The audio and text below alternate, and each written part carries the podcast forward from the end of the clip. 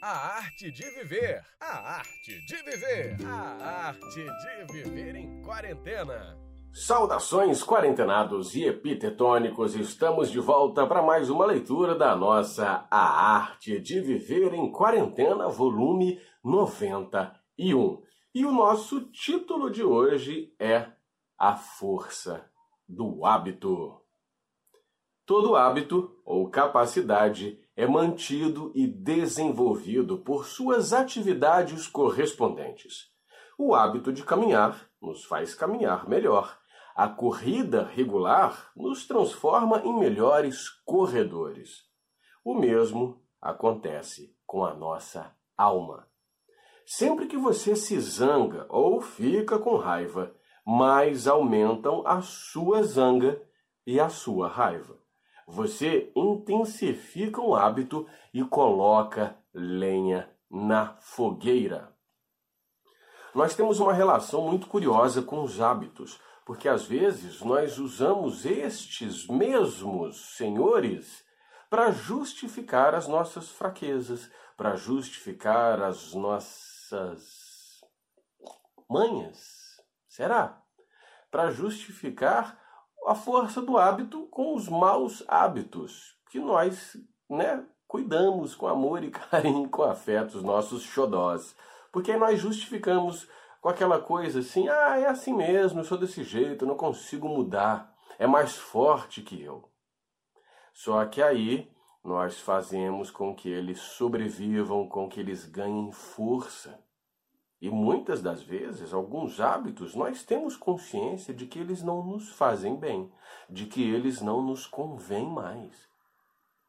Mas aí usamos isso como justificativa e não como estímulo para transformá-los, para modificá-los, para que a gente possa se livrar deles. Ó, se você não quer ter mau gênio, não alimente o hábito. Não contribua com aquilo que possa intensificá-lo. Procure acalmar-se assim que puder e verifique os dias em que você não se zangou. Aí ele abre aspas. Eu costumava ficar com raiva todos os dias, agora fico dia sim, dia não. Depois de três em três ou de quatro em quatro dias. Com o passar do tempo, o hábito vai se enfraquecendo e acaba sendo substituído por reações mais sábias. Reações mais sábias. Mas percebe como essa coisa do reagir ainda está enraizado em nós? Nós reagimos de forma muito presente, de forma muito instintiva porque nós achamos que assim é íntegro, é permitido e é autêntico que a gente reaja, não é? De imediato.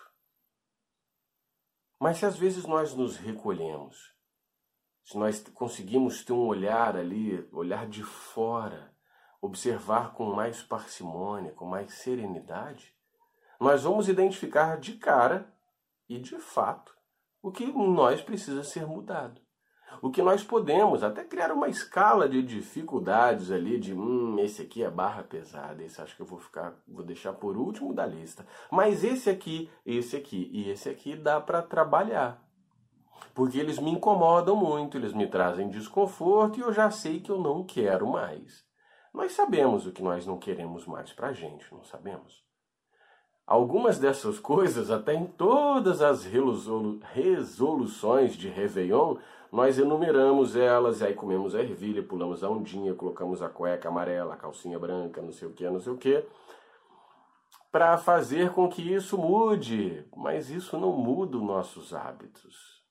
O que muda os nossos hábitos é a nossa vontade, é a nossa persistência em agir de maneira diferente, em mudar esse preset, essa chavinha, que automaticamente é acionada quando nós somos submetidos a algum gatilho emocional. Mas nós podemos modificar isso. Porque senão seria muito cruel que a gente passasse a existência inteira sendo vítimas desses sentimentos, desses hábitos ruins. Nós seríamos eternamente reféns. E será que nós estamos aqui, nós viemos a esta vida, nós passamos por essa experiência tão rica para sermos reféns de nós mesmos? Porque muitas das vezes nós somos. E isso precisa ser trabalhado. Nós tomamos consciência disso, analisamos o que pode ser melhorado e partimos para a mudança, não é? Pense sobre isso, sobre a força do hábito. Hábitos bons nos trazem clareza, nos trazem hombridade, nos trazem nobreza, nos trazem serenidade, felicidade. Aliás, felicidade nós falamos né, na leitura passada, o que nos faz realmente felizes. Nós podemos depois descobrir que o que nos faz realmente felizes é cultivar bons hábitos, porque eles amenizam as dificuldades, eles nos dão clareza de ação, de pensamento, de percepção e tornam tudo mais brando, tudo mais fluido. Não é verdade? Então, ó, vamos pensar aí na força do hábito. Vamos acreditar na nossa força que nós temos para mudar, para transformar o que precisa ser modificado, para trabalhar esses aspectos, para deletar essa partezinha dentro de nós.